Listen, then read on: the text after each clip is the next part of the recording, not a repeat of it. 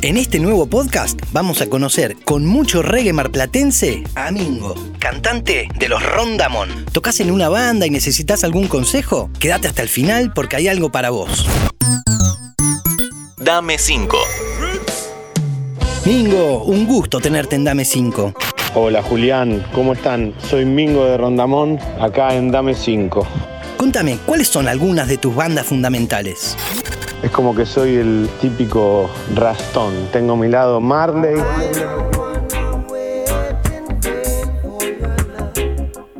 Y mi lado Stone.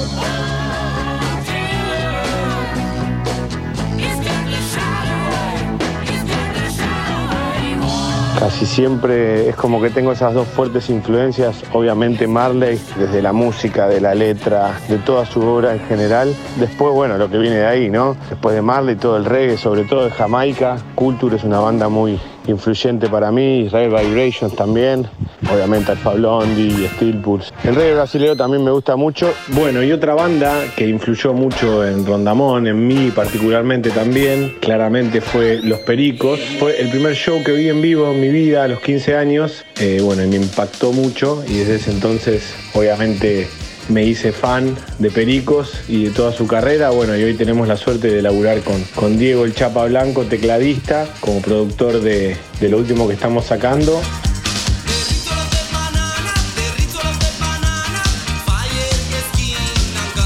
Así que, bueno, una influencia que terminó siendo parte de la banda.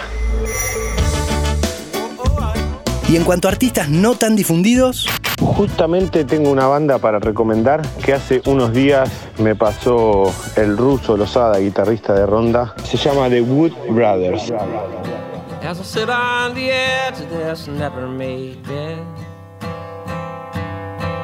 Oh, guitar in my lap. Los hermanos Madera, ¿eh? ya con ese nombre dan ganas de escucharla. Me quedó para recomendarte una banda de reggae local de acá de Mar del Plata que se llama Don Luciano.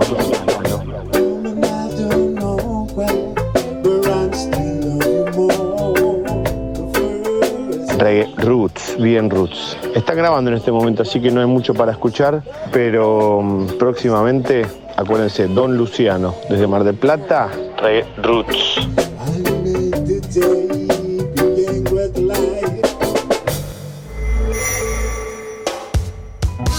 Saliendo un poco de la música, aunque no tanto, decime, ¿sos de mirar series o documentales? Y tengo para recomendar un documental que probablemente muchos de los que están escuchando ya lo han visto, que es Get Back, el documental que salió de los Beatles. Me pareció increíble poder ver eso, ¿no? Más allá que conocemos la historia y demás. No, no, no quiero adelantar al que no lo vio, pero es como que muestra una intimidad y hay unas imágenes increíbles, unos momentos ahí bastante mágicos que vale la pena ver. Es parte de la historia, ¿no? Parte de la historia del rock mundial, calculo. Una banda que influyó, bueno, artistas de, de rock obviamente, pero de reggae más vale que también. ¿Qué consejo o sugerencia le podés dar a todos aquellos que están en una banda? Lo único que creo que puedo decir, desde mi humilde opinión, es que disfruten de justamente de la música. Si tocan, de tocar, eh, de juntarse con sus compañeros de banda, de no, no proyectar tanto y no pensar tanto en el futuro porque te perdés el presente. Entonces, conectar con la música, si están con otros músicos, conectar con los compañeros disfrutar de ese momento mágico de la conexión, que después va a pasar lo que tenga que pasar, o no, o no pasará, pero ese momento mágico sucede y creo que es el más importante de hacer música. No pensar tanto en el futuro porque te perdés el presente. Bueno, Mingo, muchísimas gracias por tu colaboración con Dame 5. Lo mejor para ustedes.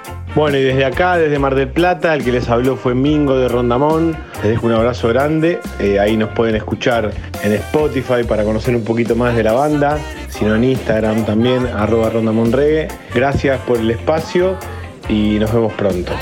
Espero te haya gustado este podcast. Soy Julián Tabachnik y me despido hasta el próximo. Dame 5. Antes de deslizar para continuar con tus podcasts favoritos, seguí a Interés General en nuestro perfil de Spotify.